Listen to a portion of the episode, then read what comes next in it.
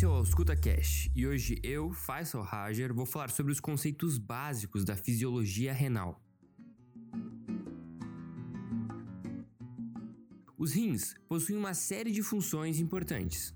Dentre elas estão a excreção de resíduos metabólicos como a ureia, ácido úrico e a creatinina, o controle do balanço hidroeletrolítico de água e sais, o controle do balanço ácido-base, a secreção de hormônios como a eritropoetina e de enzimas como a renina e até mesmo a formação de vitamina D ativa, a 1,25-dihidroxivitamina D. O néfron é a unidade funcional do rim. A sua formação embriológica é bem definida e ocorre a partir do mesênquima do metanéfron.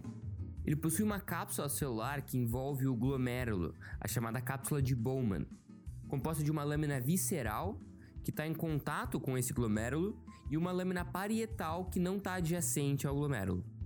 O espaço entre essas duas lâminas é chamado de espaço de Bowman.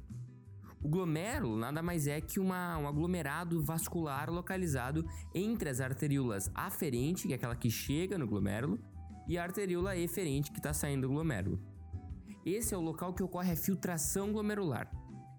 Mais adiante no néfron, a gente vai encontrar o túbulo contorcido proximal, depois a parte descendente da alça de Henle, a parte ascendente da alça de Henle, o túbulo contorcido distal e finalmente o ducto coletor. Esse ducto coletor ele agrega vários néfrons e culmina na papila renal. Depois vai seguir para os cálices menores, cálices maiores e para a bexiga através dos ureteres. A filtração glomerular nada mais é que um balanço de forças, muito similar ao que acontece nos nossos tecidos durante a formação de um edema. Imagine uma batalha de forças entre o capilar e o espaço de Bowman. Cada um deles possui duas variáveis: uma pressão hidrostática, uma pressão do líquido empurrando a, a, barreira de filtração, e uma pressão oncótica, que é a pressão que seria que atrai o líquido devido à presença de compostos osmoticamente ativos. Portanto, temos dois grupos de forças: as que ajudam a filtração e as que atrapalham a filtração. A pressão hidrostática do capilar e a pressão oncótica do espaço de Bowman favorecem a filtração. A pressão hidrostática do espaço de Bowman e a pressão oncótica do capilar atrapalham, ou seja, trabalham contra a filtração. Se pegarmos as variáveis que favorecem e subtrairmos as variáveis que atrapalham, encontramos a pressão de filtração. Sabendo disso, você pode imaginar o que acontece quando contraímos cada uma das arteríolas ou quando mudamos a concentração proteica do plasma, por exemplo. Sem dúvida é um modelo mental muito interessante. Os rins possuem mecanismos de autorregular a sua função, a fim de corrigir flutuações na pressão arterial. Então, essa autorregulação ocorre por dois principais mecanismos: o reflexo miogênico da arteríola aferente e o feedback tubulo-glomerular. O reflexo miogênico nada mais é que uma tendência natural do músculo liso contrair quando é esticado. Ou seja, quando a pressão arterial aumenta subitamente, a arteríola aferente é estirada, porém, devido ao reflexo, ela contrai, fazendo com que a filtração glomerular não seja drasticamente alterada. O feedback tubulo-glomerular é um pouco mais complexo.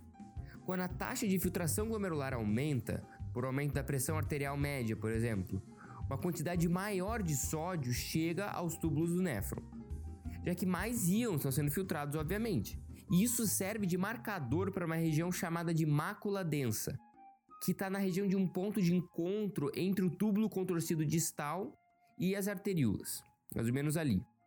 Essa maior quantidade de sódio causa uma secreção de ATP e adenosina, ali na região da mácula densa, o que leva a uma contração da arteríola aferente, diminuindo a taxa de filtração glomerular, o que corrige o aumento causado pela pressão. Um dado importante é a fração de filtração. Ela é basicamente o um indicativo de quanto do plasma que chega ao rim é efetivamente filtrado.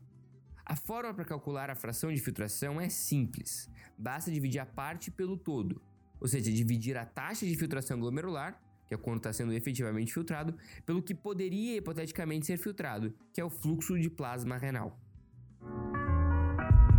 Esse foi o nosso primeiro programa sobre fisiologia renal. Eu, Faisal Rajer, estive na edição, produção e direção desse programa. Se você gostou, curta a gente nas redes sociais e fique atento para o próximo Ausculta.